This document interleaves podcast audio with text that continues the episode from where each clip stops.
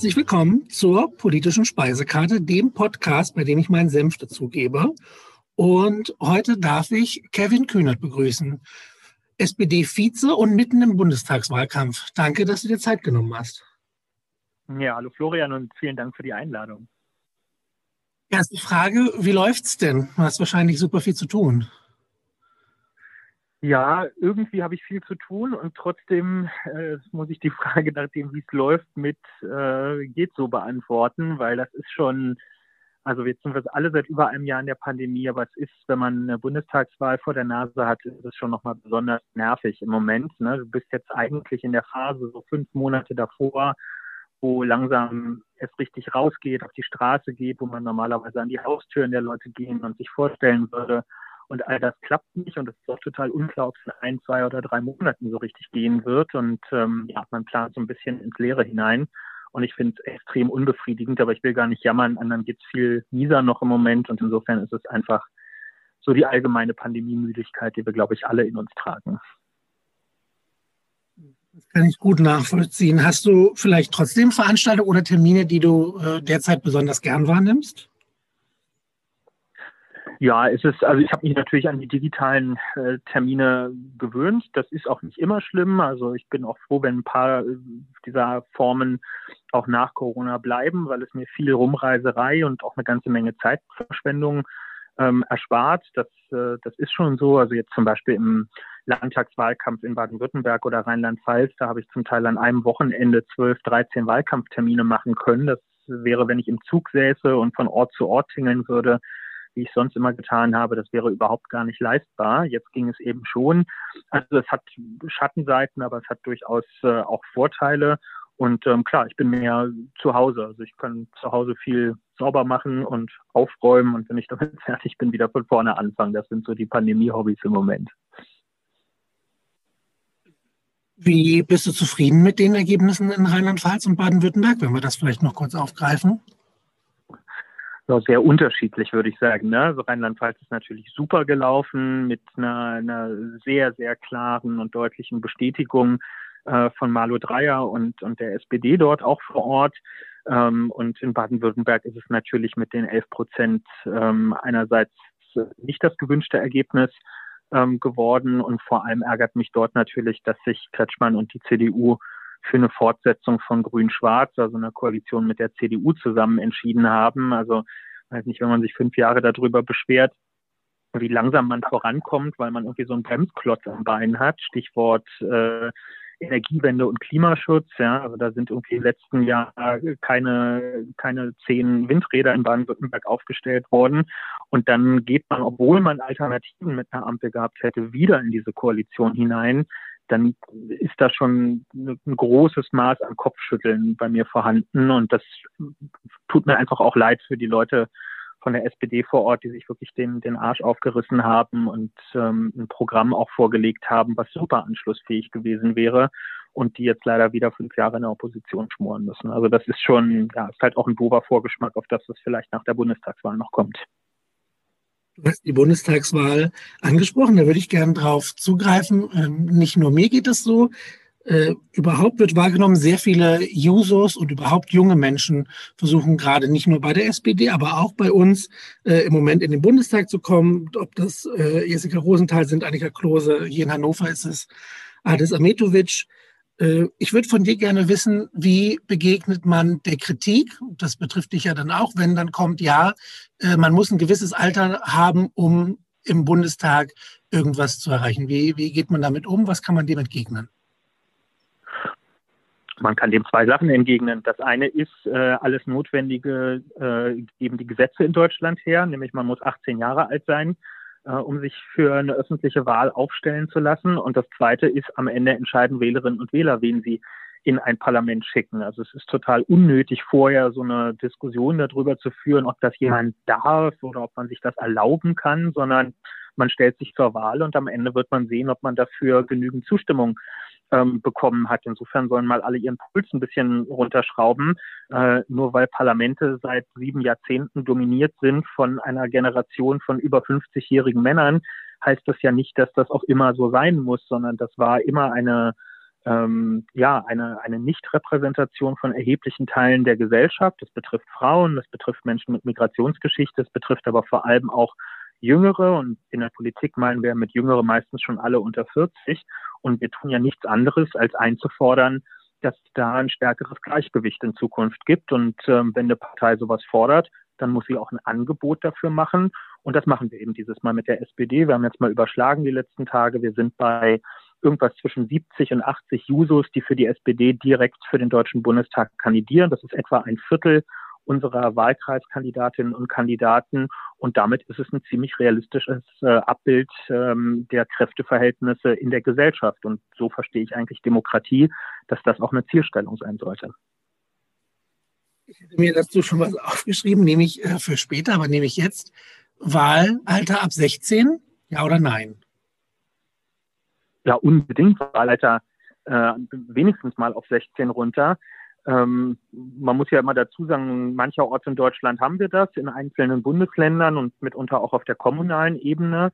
Äh, überall dort, wo es das nicht gibt, kann man auch sehr klar sagen, wer dafür verantwortlich ist. Es sind seit Jahr und Tag CDU und CSU, die sich auf allen Ebenen gegen eine stärkere Beteiligung von äh, jungen Menschen äh, an der politischen Teilhabe äh, wehren und das mit immer schlechter werdenden äh, Argumenten, wird dann mit Reife oder ähnlichem argumentiert, also Dinge, die gar nichts zu suchen haben in unserem Wahlrecht. Wir verlangen ja auch von 60-Jährigen nicht, dass sie eine Reifeprüfung ablegen vor der Teilnahme an der Wahl. Und insofern, glaube ich, ist da vor allem die Angst drin, dass man von dieser Generation selbst nicht gewählt wird. Aber Angst ist immer ein schlechter Berater in der Politik und daher glaube ich, dass die das auch nicht mehr lange werden äh, durchhalten können. Aber ja, für den Moment ist es leider immer noch so, dass die mit ihrer Blockadehaltung da Erfolg haben.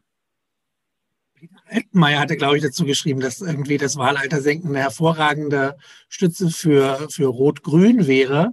Und ich, jemand hatte dazu geschrieben, ich fand das ganz spannend zu sagen, diese Angst drückt viel mehr aus, wie es denen geht, statt vielleicht zu sagen, okay, wir müssen uns auf diese Menschen auch einstellen, sondern mehr, ich will den Status quo beibehalten und deswegen lehne ich halt einfach eine Veränderung ab.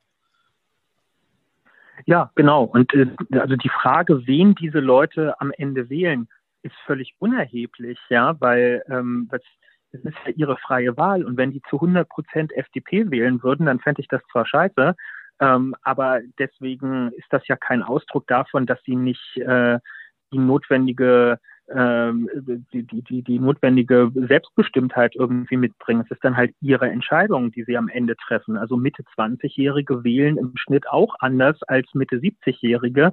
Deswegen hat ja aber noch niemand gefordert, den Mitte 20-Jährigen das Wahlrecht wegzunehmen. Also wer wählt denn normal? Ist normal nur so lange, wie meine Partei gute Werte kriegt?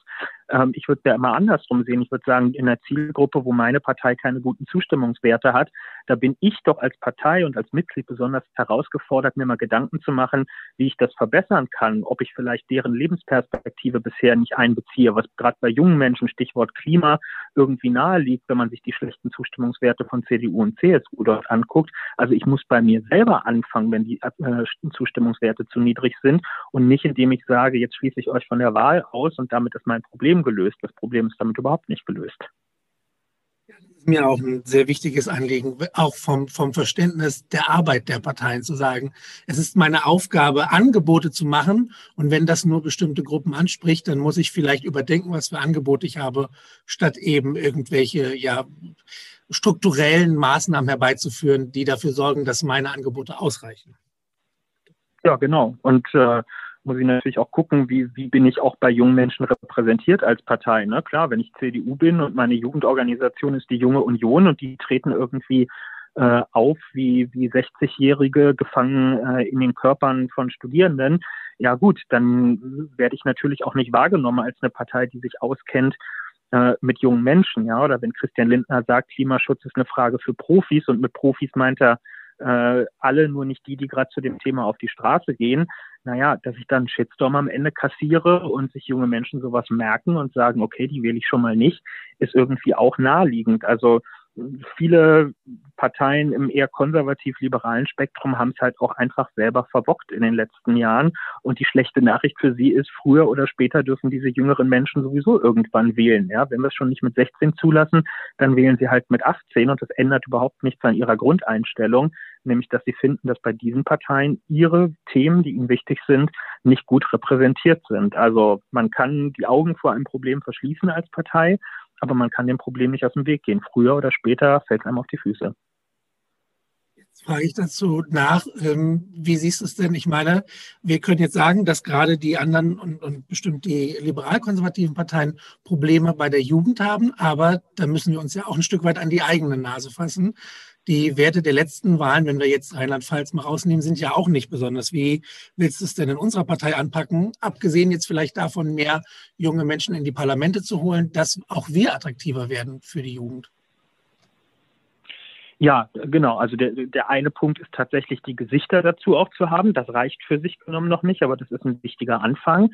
Ne, wir haben das ja äh, vor zwei Jahren bei der Europawahl das erste Mal demonstriert, was das bedeuten kann. Also die SPD stellte ihre Kandidierenden für die Europawahl auf und im Wesentlichen passierte das, was immer passiert, nämlich die Amtsinhaberinnen und Amtsinhaber, die naturgemäß meistens schon älter sind, werden wieder aufgestellt und für neue und jüngere Gesichter ergibt sich kein Platz. Und dann haben wir uns als Jusos damals auf die Hinterbeine gestellt und gesagt, Leute, jetzt ist hier mal Führung in der Partei gefragt. So funktioniert das nicht. Und glücklicherweise waren es dann äh, Andrea Nahles als damalige Parteivorsitzende und Lars Klingbeil als Generalsekretär, die sich der Sache angenommen und uns unterstützt haben und auch gesagt haben, Leute, das ist nicht zeitgemäß, so können wir nicht mehr in eine Wahl gehen. Das war gerade damals die Zeit, als ähm, das ganze Thema Upload-Filter, also Freiheit im Netz auch groß durch die Medien ging. Da gab es große Demonstrationen und man kann diese Generation nicht einfach nicht repräsentieren. Ja, und schlussendlich hatten wir mit Delara Burkhardt nicht nur eine junge Kandidatin von den Jusos, sondern sie hat dann auch Listenplatz 5 der SPD bekommen und sie ist heute die jüngste deutsche Abgeordnete im Europäischen Parlament. Und wenn man sich zum Beispiel ihren Social Media Auftritt anguckt, wie sie Tag für Tag junge Menschen über Instagram äh, in ihren Alltag als Abgeordnete mit reinnimmt, dann ist das eigentlich das beste Politikvermittlungsprogramm, äh, ähm, was man für diese Zielgruppe haben kann. Weil ich glaube, der folgen dort tausende Leute, die das erste Mal wirklich es als spannend und bereichernd empfinden, zu sehen, was eine Politikerin ähm, macht. Und das sollte uns eine Lehre sein, dass ähm, es nicht nur um das Alter als solches geht, sondern natürlich auch darum zu verstehen, wie erreiche ich jüngere Menschen eigentlich, wenn es darum geht, über äh, Politik zu kommunizieren, aber auch mit denen in den Austausch zu treten. Noch dazu hat sie sich das Thema Klima und Umwelt im Europaparlament genommen, was natürlich auch nochmal naheliegend ist, dass junge Abgeordnete, die quasi selber aus der Generation Fridays for Future kommt und auch bei den Demos mit auf die Straße geht, dass die dann eben für so ein Thema wie Aufforstung der Wälder oder ähnliches äh, im Europäischen Parlament zuständig ist und das dort jetzt federführend ähm, auch verhandeln kann, ja. Und da zeigt man eben jungen Menschen, hier kommt eine Stimme unserer Generation und auch unserer Bewegung, die nämlich unsere Anliegen teilt, die kommt jetzt dort an, wo wirklich die Entscheidungen gefällt werden. Und das ist eigentlich ja das, worum es dieser Bewegung auch geht. Nicht mehr von außen Forderungen stellen müssen, sondern selber mitentscheiden und mitbestimmen zu können. Und dafür haben wir dort erstmalig einen wirklich guten Beitrag bei der Europawahl geleistet. Jetzt kommen wir zu einer meiner Kernfragen, die mich wirklich sehr beschäftigt. Das klingt immer alles toll und ich, ich bin da dabei. Die Frage ist, wie kann es klappen, dass aus diesen energetischen jungen Kandidaten, dass wir das auch äh, im Bundestag oder eben im Parlament umsetzen können und es eben nicht in diesen Status quo rutscht, dass es eben ja, man sagt immer Realpolitik und natürlich mir sind bewusst, dass Kompromisse eingegangen werden müssen, aber dass es eben nicht abrutscht, äh, dass dann eben die Jungen da sind, aber es trotzdem genauso abläuft, sondern dass auch eine Veränderung im politischen Prozess stattfindet. Ja, ähm, das ist auch meine große Sorge, muss ich ehrlich sagen, ähm, dass man als, das hat man ja historisch auch häufig erlebt, junge oder neue Menschen kommen in eine schon bestehende Gruppe, zum Beispiel eine Fraktion dazu äh, und sprudeln über vor Ideen und Kreativität und was man nicht alles mal tun müsste und werden dann aufgesogen wie von so einem Staubsauger von dem bestehenden Apparat und, äh, und müssen sich ihm dann doch ähm, fügen am Ende. Und deswegen ist es erstens, glaube ich, wichtig, dass wir bleibe jetzt mal bei der SPD, dass wir in der nächsten SPD-Bundestagsfraktion möglichst viele junge Leute haben. Ja, es gibt immer so dieses geflügelte Wort, bildet Banden, also schließt euch zusammen, kämpft nicht äh, allein auf, eigener, äh, auf, auf eigene Faust, sondern versucht mit anderen zusammen auch so ein bisschen eine Schicksalsgemeinschaft mit gleichen Interessen und gleichen Zielen zu bilden. Deswegen vernetzen wir auch die Users, die für den Bundestag kandidieren, jetzt schon seit Monaten ganz intensiv in der Hoffnung, dass möglichst viele von ihnen dann auch gewählt werden und sie auch gemeinsam eine starke Gruppe innerhalb der SPD-Fraktion ähm, bilden können. Und dann muss es natürlich auch kulturelle Veränderungen geben. Also wir haben ja mit, mit äh, über 50 dieser Users, die da kandidieren, haben wir jetzt gerade vor ein paar Wochen eine Aktion gemacht, als diese ganzen Maskenskandale bei CDU und CSU aufkamen, wo sich Leute bereichert haben an der Pandemie. Da sind wir rausgegangen und haben gesagt, ja, klar, es braucht jetzt gesetzliche Verschärfungen, was Nebentätigkeiten und Veröffentlichung von Spenden und so bei Abgeordneten angeht. Aber wir gehen freiwillig einen Schritt weiter. Wir sagen, wir treten erstmals und neu für den Bundestag an und wir werden überhaupt gar keine ähm, Einkünfte aus Nebentätigkeiten ähm, irgendwie für uns benutzen. Ja, wenn irgendjemand irgendwas verdient, werden wir das eins zu eins alles spenden, weil bei uns jedem klar sein soll, äh, im Mittelpunkt steht für vier Jahre für uns die Tätigkeit im Deutschen Bundestag. Da fließt unsere Zeit rein und daraus beziehen wir auch unser Einkommen. Wir sind niemand anderem verpflichtet. Wir stehen auch bei niemand anderem auf der Payroll äh, mit drauf. Und das ist beispielhaft für mich sowas, was, was ich meine, dass da auch ein neuer Stil dann tatsächlich ins Parlament einzieht. Nur jung zu sein alleine ist noch keine Qualifikation. Philipp Amthor ist auch jung und der ist jetzt für mich deswegen ja noch lange kein Vorbild, sondern es geht um die äh, Kombination aus jüngere, neue Gesichter, die aber auch einen anderen Stil ins Parlament mit reinbringen, eine andere Art zu kommunizieren in sozialen Netzwerken, aber vielleicht auch am Redepult des Deutschen Bundestages. Erst dann wird es eine runde Sache, bei der auch später Wählerinnen und Wähler noch sagen, sieh mal einer an, so sieht Politik heute aus. Das ist doch mal deutlich erfrischender als das, was ich früher immer gesehen habe. Das finde ich einen ganz wichtigen Punkt. Das ist so für mich dieses Stichwort auch der Verantwortung. Denn natürlich könnten jetzt, äh, ist es erstmal eine Angabe und so weiter, das, das zu machen. Aber es ist halt auch etwas Festes, was man überprüfen kann. Da bin ich eben auch ein Stück weit in der Pflicht zu sagen, äh, je nachdem, wie die nächsten vier Jahre laufen, ich kann halt dann jemanden daran bemessen. Und das ist, glaube ich, etwas, wenn wir die jetzige Bundesregierung einfach auch ansehen, dass persönliche Verantwortung deutlich stärker wieder in den Fokus gerückt wird, wenn wir sehen, also wenn man liest, was tagtäglich passiert und was da ans Licht kommt, da wird in Teilen gar nicht innerparteilich darüber diskutiert, dass es Rücktritte oder, oder sogar personelle Veränderungen gibt, obwohl eben skandalöse Entwicklungen geschehen sind. Ja, genau. Das wird einfach alles eingepreist. Und natürlich passiert dann auch irgendwann so ein Abstumpfen. Ne? Also wenn du andauernd mit Leuten zu tun hast, die sich daneben benehmen, die ihre Machtposition missbrauchen ähm, und das immer nur alles so als unglücklicher Einzelfall abgetan wird, dann schiebst du damit natürlich auch die Verantwortung weg, dich mit dem Problem auseinanderzusetzen und dir auch die Frage zu stellen, haben wir ein strukturelles Problem? Also lädt die Art und Weise, wie zum Beispiel in CDU und CSU gearbeitet wird politisch, lädt die dazu ein, dass Leute ihre Ämter missbrauchen am Ende? Gibt es eine Kultur des den Hals nicht voll genug kriegen können. Es gibt da Abgeordnete, die sich gegenseitig quasi anstacheln und sagen, Mensch, guck doch mal in deinem Wahlkreis, ob es da nicht auch irgendeinen Hersteller von medizinischen Masken gibt, dem du jetzt noch mal einen guten Draht zu Jens Spahn ins Gesundheitsministerium besorgen kannst. Also wenn erstmal so eine Unkultur äh, eingezogen ist, dann greift das eben ähm, ganz schnell um sich. Und das ist ein, ein riesiges Problem, äh, und zwar nicht nur für die betreffenden Parteien, sondern für die Demokratie insgesamt. Ich sehe das ja, ich muss ja nur, wie wir alle wahrscheinlich in, in, in Führungspositionen der SPD oder in anderen Parteien, ich muss ja nur mein E-Mail-Postfach aufmachen und dann gibt es immer auch die Mails, in denen wir mit in die Verantwortung genommen werden, wo dann Sachen drinstehen wie, Mensch, kennst du einen, kennst du alle, euch kann man ja alle in den Sack stecken und draufhauen, triffst immer den richtigen. Ähm, also dieses Gefühl von so ist Politik halt. Ne? Das ist korrupt und käuflich ähm, und die sind gar nicht am Wohl der Menschen interessiert, sondern nur an ihrem eigenen Wohl. Das greift am Ende um sich und deswegen ist es, äh, ist da auch keine Schadenfreude bei mir, sondern dieser ganze Politikbetrieb äh, in Berlin braucht eigentlich ein, ein Update in puncto Ehrlichkeit, Transparenz und ähm, ja, Orientierung an, an tatsächlichen politischen Werten wieder.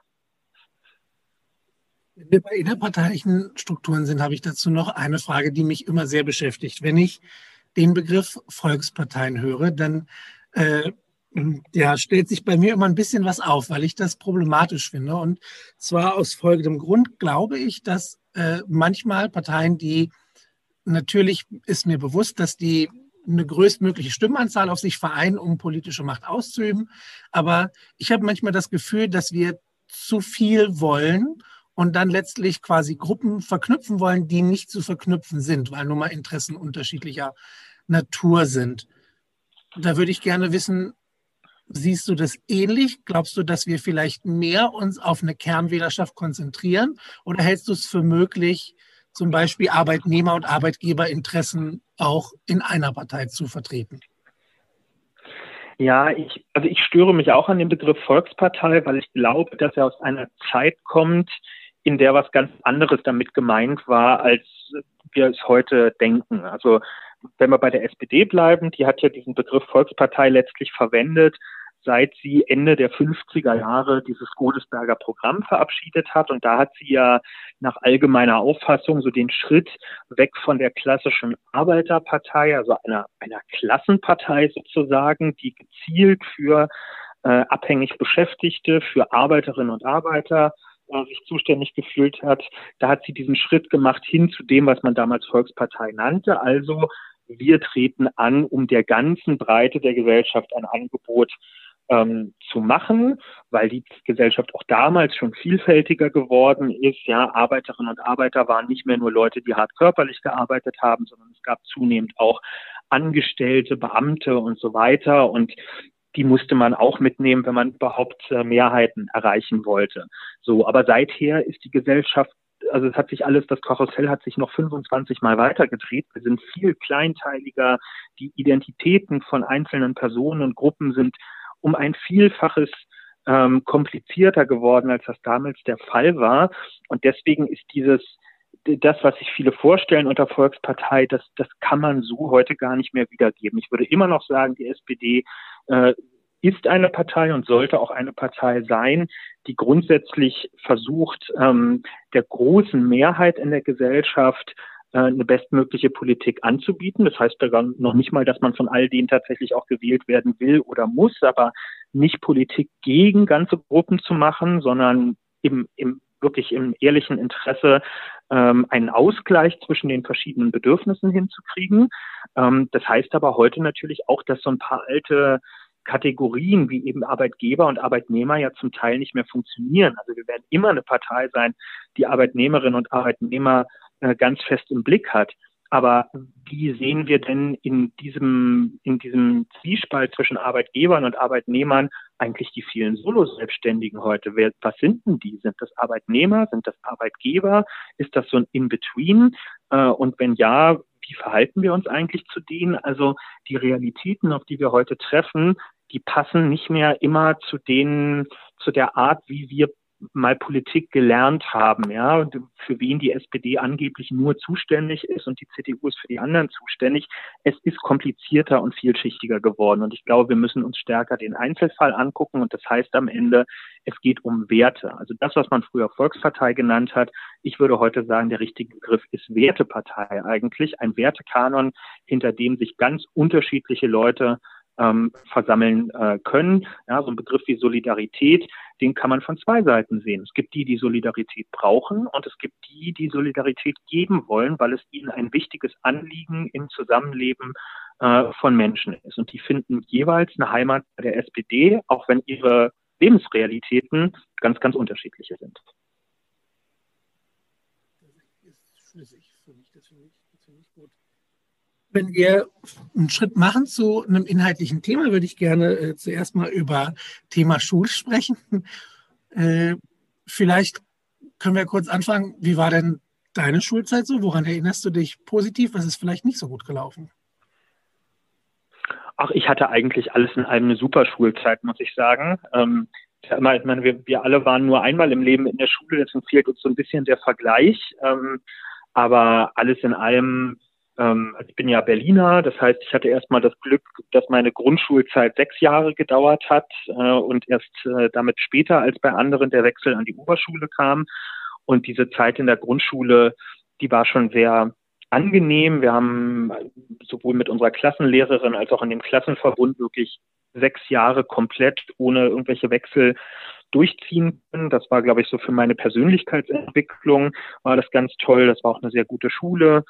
Ähm, und an der Oberschule habe ich auch Glück gehabt. Ähm, es ist eine Schule mit einer Musikbetonung gewesen. Das heißt, ich konnte da irgendwie noch ein Instrument spielen und im Orchester mitmachen und so. Also es gab sehr viel Angebot. Schülerinnen und Schülerbeteiligung hat eine große Rolle gespielt und das ist ja letztlich das, worüber meine Politisierung auch stattgefunden hat. Ich habe ganz charismatische, tolle Persönlichkeiten äh, gehabt, mein Schulleiter beispielsweise, die mir Möglichkeiten eröffnet äh, haben, wo ich aus heutiger Sicht sagen kann, das waren glückliche Umstände, die mir sicherlich auch Kontakte und, und neue Horizonte erschlossen haben, die, die geholfen haben auf dem weiteren Lebensweg. Ähm, und ja, insofern war das eine sehr unbeschwerte, an, im Großen und Ganzen sehr angenehme ähm, Schulzeit. Und ähm, ich denke wirklich gerne daran zurück, muss ich sagen. Also völlig ohne Groll und, und ohne irgendwelche schlechten Erinnerungen. Die SPD setzt sich ja vorrangig für integrierte Gesamtschulen ein. Jetzt hast du von deinem Gymnasium erzählt, ich arbeite an einem. Äh, siehst du das als Modell der Zukunft, die EGS, oder würdest du das als Alternative beibehalten zu auch einem dreigliedrigen Schulsystem oder zweigliedrig, wie es jetzt in Teilen auch ist? Ja, ich glaube schon, dass mittelfristig der Weg hin zu einer Schule für alle gegangen werden muss. Da wird es Zwischenschritte geben. Ich meine, wir haben in Berlin irgendwann angefangen, Hauptschulen abzuschaffen und irgendwann wird dann eben der nächste Schritt folgen und dann verabschiedet man sich auch von anderen Schulformen, bis man äh, ein, einen Ort hat, an dem alle Abschlüsse gleichermaßen möglich sind und wo auch innerhalb einer Schule so gut differenziert werden kann, dass den verschiedenen Talenten und Möglichkeiten und Wünschen ähm, gerecht äh, geworden wird.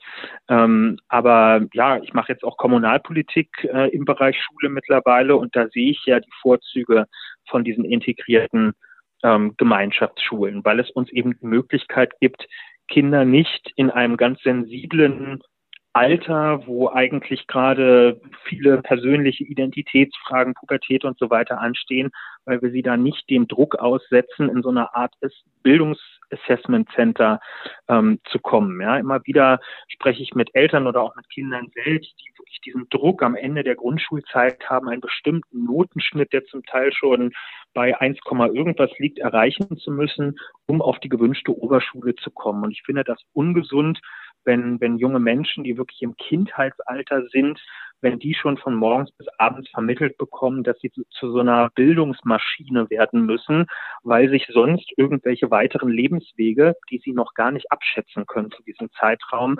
angeblich nicht mehr verwirklichen lassen würden. Ich glaube, wir verschleudern und verschwenden da auch Talente ähm, und, äh, und, und Kreativität bei jungen Menschen, die wir unter einen Druck setzen, der für dieses Alter einfach nicht ähm, gesund ist. Und in einer Gesellschaft, wo Bildung und Wissen äh, und Kompetenzen die, die wichtigste Ressource sind, wie in unserer, ähm, können und sollten wir uns das eigentlich künftig nicht mehr erlauben, finde ich.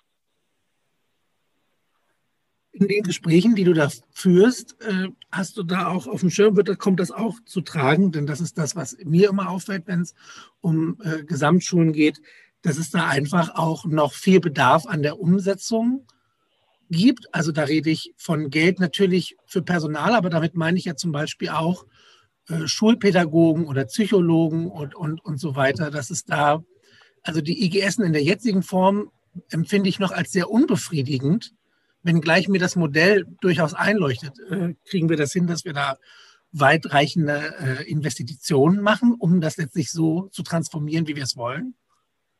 Mhm. Ja, also eine integrierte Gesamtschule entsteht nicht dadurch, dass ich ein Schild draußen dranhänge, auf dem draufsteht integrierte Gesamtschule. Das muss natürlich allen klar sein. Ähm, ich habe ein, zwei Beispiele bei mir vor Ort in, in meiner Kommunalpolitik und da sehe ich einerseits, dass wir bei der Ausstattung noch nicht so weit sind, wie wir sein wollen. Ich sehe aber trotzdem auch bei Elternbefragungen jetzt schon, dass es eine hohe Zufriedenheit und Zustimmung gibt. Also schon mit dem, mehr an Angebot und Betreuung, was, was jetzt da ist, ähm, sieht man schon den Unterschied zu den Schulen davor. Wir haben da auch keine Probleme bei den Anmeldezahlen. Diese Schulen sind super gut äh, nachgefragt. Ähm, weil eben viele Eltern ganz bewusst auch für ihre Kinder sagen, wir wollen ähm, dieses entspanntere Lernen ohne den, den andauernden Leistungsdruck und dieses Damoklesschwert, dass es mit der gewünschten Bildungskarriere ansonsten nicht funktioniert.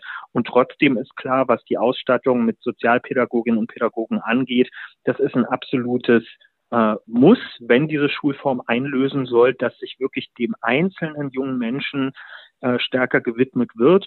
Und was ich auch erlebe, ist, es braucht einen verbindlichen Weg dann aber auch hin zum Abitur. Also das ist der Tausch, den wir natürlich auch geben müssen, wenn wir sagen, Leute, wir, wir wollen euch einen Weg aufzeigen in ein Schulsystem, in dem an einer Schule alle Bildungswege und Abschlüsse möglich sind, dann muss das auch gewährleistet sein. Und ich habe zu oft jetzt erlebt, dass eine vormalige Realschule in eine integrierte Gesamtschule umgewandelt wurde und erst viele Jahre später dann tatsächlich die gymnasiale Oberstufe geschaffen wurde.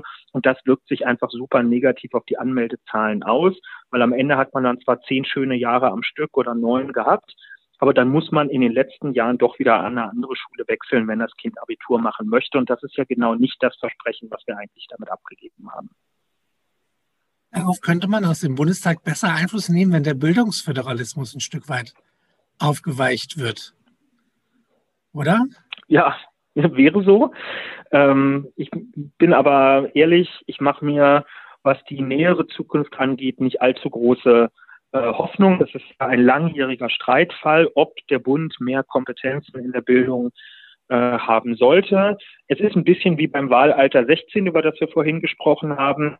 Ähm, es gibt eine breite Zustimmung bei den demokratischen Parteien, SPD, Grüne, Linke, auch FDP, dass der Bund sich da stärker einbringen sollte. Und auch hier sind es CDU und CSU und vor allem die von ihnen regierten Bundesländer, die sich mit Händen und Füßen dagegen wehren. Das sind dann eben Leute, die verfechten das Modell des, äh, des ähm, Bildungswettbewerbs in Deutschland. Und da kriege ich einfach immer schon Pickel, weil das heißt ja nichts anderes, als dass Wettbewerb zwischen Bundesländern mit Minderjährigen gemacht wird. Kinder und Jugendliche werden zum Wetteinsatz einer politischen Auseinandersetzung ähm, von Parteien gemacht. Und das Ergebnis sehen wir ja seit Jahren. Ne? Da wird dann polemisiert in Bayern über das Berliner Abitur, dann kommen da irgendwelche CSU-Onkel und erzählen uns, ach, du hast ein Abi in Berlin gemacht, na, das ist ja ungefähr das, was ein Realschulabschluss bei uns in Bayern ist und so. Und die merken, also was sie machen wollen, ist ein parteipolitisches Geplänkel, aber sie merken gar nicht, dass sie dabei letztlich die Lebenswege von Menschen verbauen, weil sie die in Geiselhaft nehmen für irgendeine Art von Schulpolitik einer anderen Partei, die sie selber nicht für richtig halten. Und das finde ich so perfide an dieser ganzen Nummer. Und das reicht mir, um zu wissen, dass das ein Irrweg sein wird, wenn wir Kinder gegeneinander in Stellung bringen, um sie bei so einer Art Bildungsolympiade in Deutschland gegeneinander antreten zu lassen, um zu gucken, wer bei der nächsten PISA-Studie die besten Ergebnisse kriegt, weil das dann als so eine Art Zeugnis für die Bildungsministerinnen und Minister in den Ländern ähm, verstanden wird. Und wir haben jetzt die Tür einen ganz kleinen Spalt aufgestoßen, weil wir ja über den Digitalpakt Schule ähm, dafür gesorgt haben, dass äh, 5 Milliarden Euro in den nächsten Jahren an die Schulen für die Digitalisierung gehen. Und dafür musste dem Bund ein bisschen mehr Kompetenz gegeben werden. Und ich hoffe, dass dieser Spalt in Zukunft weiter aufgemacht wird. Aber bitte nichts, wir sollten uns nichts vormachen. Es wird erhebliche Widerstände von der konservativen Seite auch weiterhin äh, in den nächsten Jahren ähm, geben. Und es wird äh, mehr als eine Wahlperiode dauern, bis wir das wirklich geknackt haben.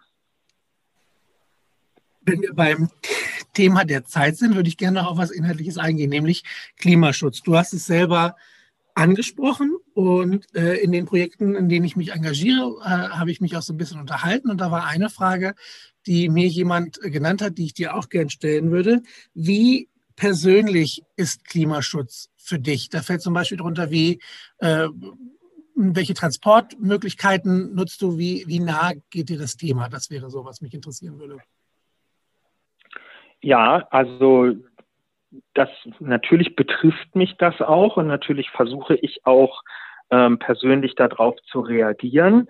Ähm, ich fange mal bei der Betroffenheit vielleicht einfach da an, wo es mir am meisten auffällt, weil ähm, auch wenn wir uns wünschen würden, dass die Leute einfach alle sich die wissenschaftlichen Erkenntnisse angucken und dass ihnen das genügt, äh, um, um zu handeln und politisch sich entsprechend zu verhalten, so ist es ja nicht, sondern am Ende geht es auch immer darum, dass man manchmal einschneidende Erlebnisse braucht. Ich mache das an meinem Beispiel.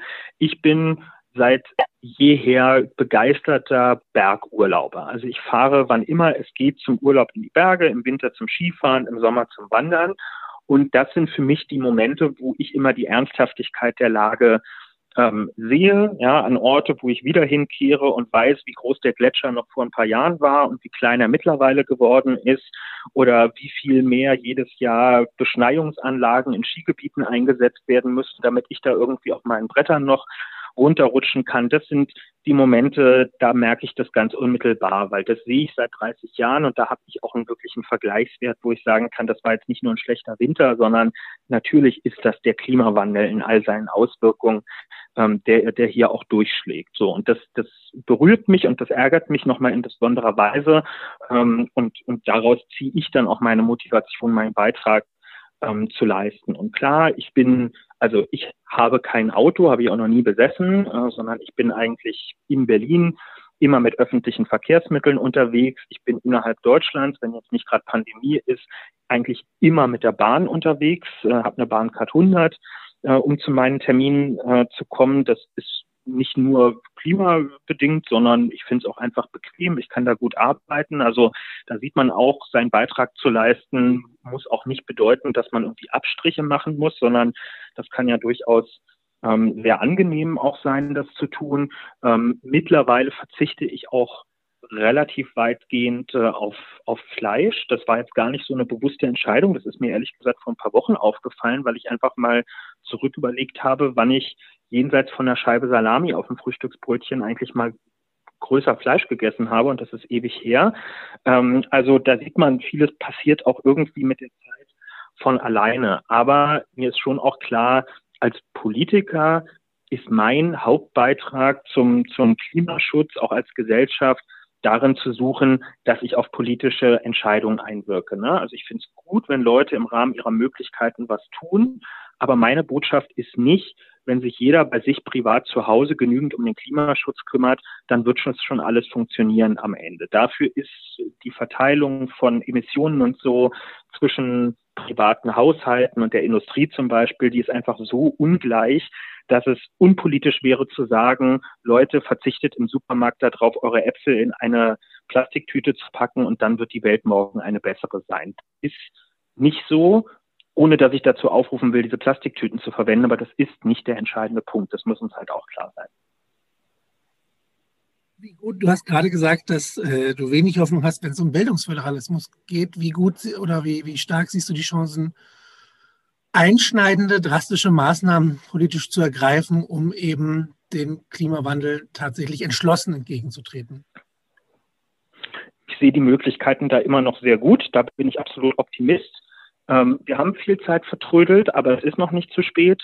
Ähm, ich glaube, dass ähm, ich, ich, will jetzt hier nicht anfangen mit Krise als Chance oder so, das finde ich immer ein bisschen zynisch, aber wir haben jetzt in der Corona-Zeit gesehen, ähm, wie vieles, auf wie vieles wir auch problemlos verzichten können. Also ich glaube schon, dass viele äh, Flüge und, und andere Verkehre im Bereich von Geschäftsreisen oder ähnlichem ähm, nicht mehr stattfinden werden nach Corona, weil viele von uns es auch als eine Erleichterung erlebt haben, nicht für irgendwelche anderthalbstündigen Besprechungen eine ganze Tagesreise unternehmen zu müssen. Mir zumindest geht das persönlich so und es würde mich wundern, wenn es nicht bei vielen anderen äh, auch der Fall ist. Ja, und auch bei den Urlauben wird es, glaube ich, schon mit der mit den nächsten Jahren Veränderungen ähm, geben. Aber der entscheidende Punkt für mich, wenn ich wirklich auf die Aufgabe der Politik gucke, die entscheidende Aufgabe für die nächsten Jahre ist äh, aus meiner Sicht, dass wir die Energiewende in Deutschland ähm, hinkriegen. Denn wir sind eine Industrie, wir sind eine Industrienation, wir sind dadurch eine energieintensive ähm, Gesellschaft und ähm, der kurzfristigste und schnellste Beitrag, den wir in, Gro in, in Größenordnungen, die wirklich relevant sind, leisten können, ist, dass wir unseren Energiebedarf ähm, durch ausschließlich erneuerbare Energien ähm, sichern. Ja, wir haben Großindustrie, die wollen wir auch in Zukunft noch haben. Wir haben einen hohen Verbrauch im Gebäudesektor, wir haben einen hohen Verbrauch im Verkehrssektor.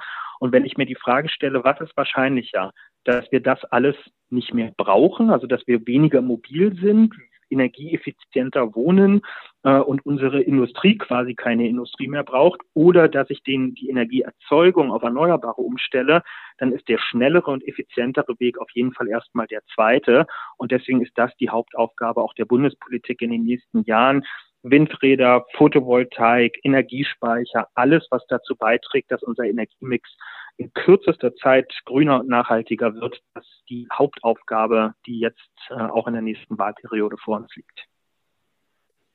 Neben der Sozialdemokratie teilen wir uns ja noch eine andere Leidenschaft. Wie aufgeregt bist du wegen des Spiels heute Abend?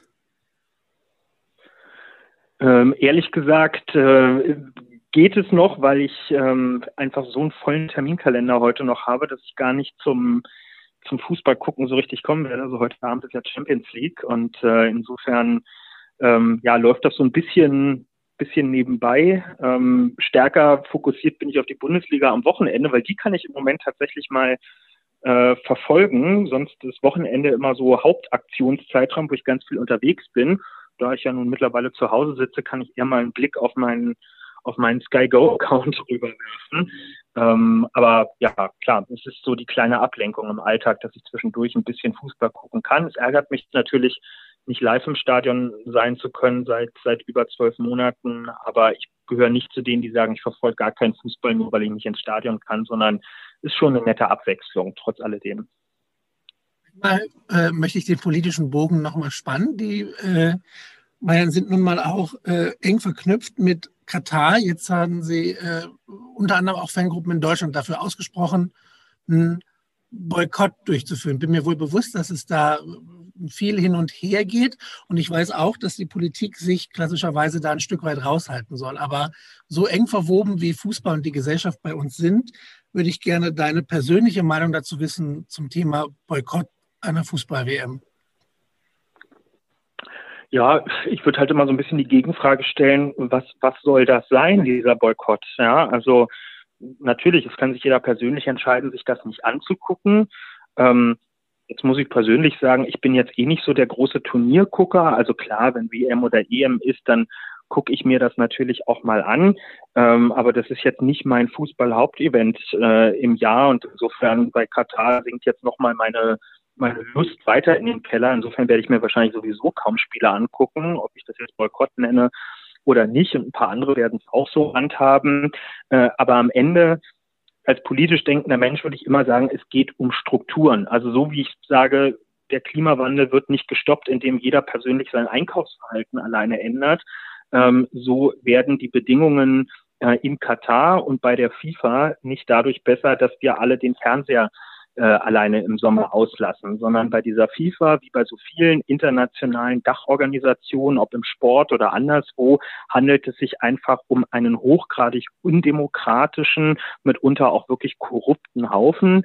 Ähm, wir sehen das ganz ähnlich beim, beim Internationalen Olympischen Komitee.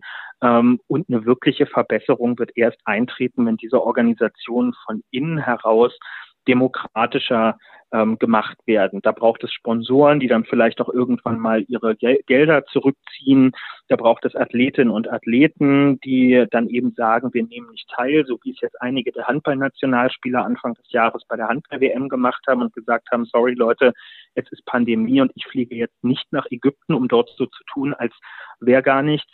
Ähm, das braucht es, glaube ich, um diese Strukturen irgendwann aufbrechen äh, zu können. Ja, und insofern muss, glaube ich, jetzt jeder für sich selber entscheiden, ob er eine Form von Unterhaltung verspürt, wenn er äh, Bilder aus Katar von der WM äh, sieht. Aber, aber ich will jetzt niemanden die Verantwortung zuschieben und sagen, du entscheidest im Sommer mit deiner Fernbedienung darüber, ob Menschenrechte in Katar zustande kommen. Das wäre eine Verlagerung der Verantwortung an eine Stelle, wo sie aus meiner Sicht eigentlich nicht hingehört.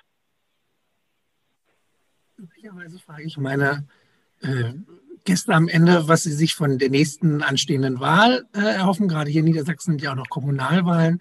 Äh, bei dir ist es ja was anderes. Äh, ich würde gerne von dir wissen, was du den Menschen mit auf den Weg gibst, die möglicherweise wegen der Pandemie, der Korruptionsskandale oder anderer Gründe momentan politisch verdrossen sind. Ich würde Ihnen empfehlen, ähm, dass Sie sich sehr genau auseinandersetzen mit den Leuten, die bei Ihnen vor Ort kandidieren, ob bei einer Kommunalwahl oder bei einer Bundestagswahl. Ich ähm, verstehe, dass das Vertrauen heute nicht mehr so sehr über Großorganisationen wie Parteien läuft. Das hat auch nicht nur was mit Skandalen zu tun, sondern das ist eine generelle und irgendwie auch sehr gesunde ähm, Veränderung, dass man nicht mehr blind darauf vertraut, was eine Kirche, eine Partei, eine Gewerkschaft oder wer auch immer tut, sondern dass man sich viel genauer die einzelnen Personen anguckt und prüft, sind die vertrauenswürdig, stimmen Reden und Tun tatsächlich auch überein ähm, und ähm, dass man ja stärker auf diese einzelnen Personen setzt. Und ich glaube, das ist keine Überforderung, sich so mit den maßgeblichen drei, vier, fünf, sechs Personen, die vor Ort für den Bundestag oder was auch immer antreten, sich mit denen mal ein paar Stunden vor einer Wahl auseinanderzusetzen. Denn die bewerben sich ja immerhin darum, für mehrere Jahre wichtige Entscheidungen für unser aller Leben zu treffen. Und ich finde, diese Zeit sollte man investieren. Äh, und zwar nicht nur, indem man was liest, sondern indem man denen auch Fragen stellt. Dass äh, wer sich in eine Kandidatur begibt, der muss auch damit rechnen, befragt zu werden und der muss dann auch Antworten geben können. Und deswegen bitte nicht zurückschrecken, sondern ähm, man sollte diesen Leuten Fragen stellen, ob es über abgeordnetenwatch.de ist oder indem man ihnen eine E-Mail schreibt oder so. Aber das ist das Mindeste, was man erwarten kann. Und dann sollte man diejenigen am Ende unterstützen, die einen, einen kompetenten, aber vor allem eben auch vertrauenswürdigen Eindruck machen und ich würde immer noch hinzufügen, die auch sich dem Gemeinwohl am Ende verpflichtet fühlen und nicht in erster Linie ihrem eigenen Wohl. Und ich glaube, da haben eigentlich alle genügend Menschenkenntnis, um das nach ein paar Minuten relativ gut erspüren zu können, ob das bei jemandem der Fall ist oder nicht. Bleibt mir nur übrig, mich zu bedanken, dass du dir die Zeit genommen hast mit dem vollen Terminkalender. Und äh, ich habe mich sehr gefreut, dass wir uns auseinandersetzen können ich bin sehr gespannt, wie es weitergeht. Dankeschön. Ich auch. Danke dir und viel Erfolg für den Podcast weiterhin.